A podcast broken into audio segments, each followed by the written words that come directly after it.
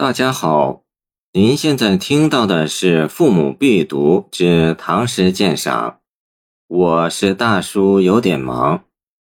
李白在写作这首诗时的处境，一方面是遭遇政治失意，是冷酷的社会现实；另一方面是他一向怀有的政治抱负，是建功立业的崇高理想。这就构成了作者的思想矛盾和冲突，这就是诗情大起大落的深层次原因。李白诗歌内在旋律上的特点是大起大落，在《将进酒》中可以简单概括为一起一落，再起再落，再起。诗开篇是两组长句。一组长句把黄河的壮丽说得更加壮丽。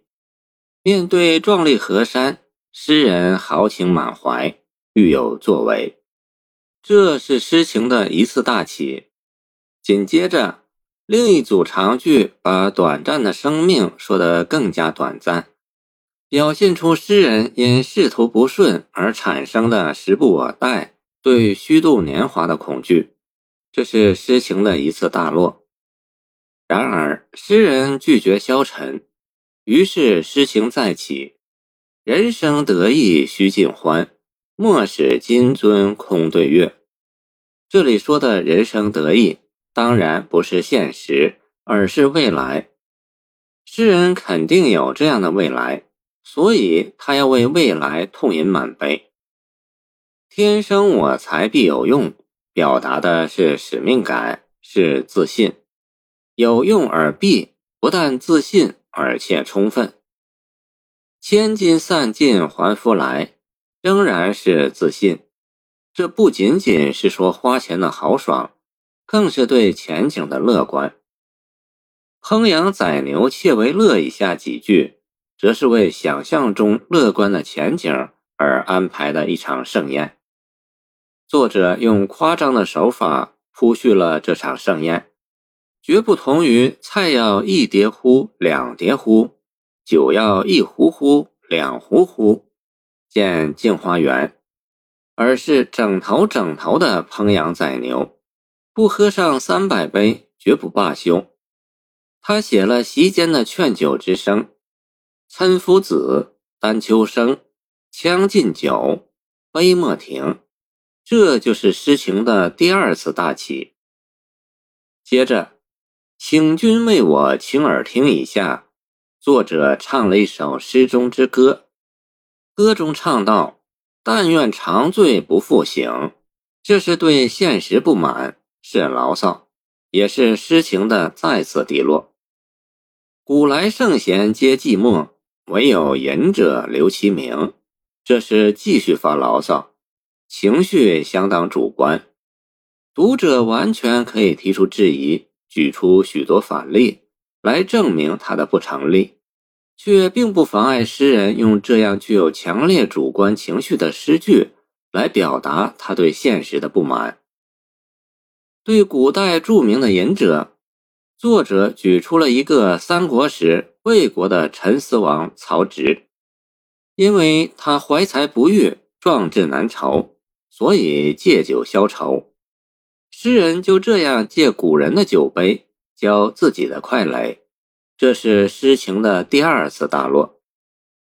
主人何为言少钱，径须沽取对君酌以下事情，再转狂放，甚至说五花马，千金裘，呼儿将出换美酒，与尔同销万古愁。这里是回应前文。人生得意须尽欢，莫使金樽空对月。天生我材必有用，千金散尽还复来，并不因为现实的不得意而否决未来。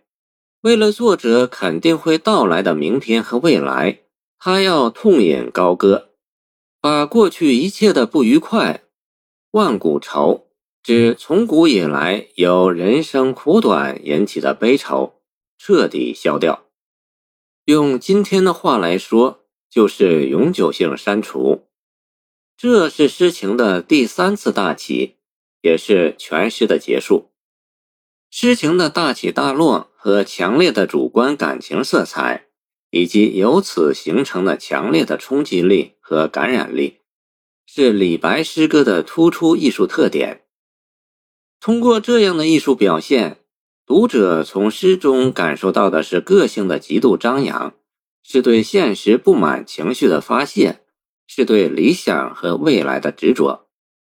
这样的思想内容为什么要通过劝酒的方式来表现呢？这是因为酒能使人情绪亢奋，酒能使人无拘无束，酒能使人缓解压力，酒能使人放言无忌。借《将进酒》这种形式，能使诗中的政治抒情既酣畅淋漓，又含蓄不露。说它含蓄不露，是因为诗中并没有直接批评现实政治，因此不能简单的把《将进酒》理解成一首提倡饮酒的诗，而应该看到，在借酒浇愁的表面下，这首诗所包含的。正面的、积极的思想内容，那就是不必为人生短暂而忧伤，不必为人生挫折而烦恼，应当相信未来，相信明天，相信自己，天生我材必有用。换言之，永远拒绝负面情绪，永远给自己以积极的心理暗示，这才是这首诗给读者的人生启迪。谢谢您的收听，欢迎您继续收听我们的后续节目。如果你喜欢我的作品，请关注我吧。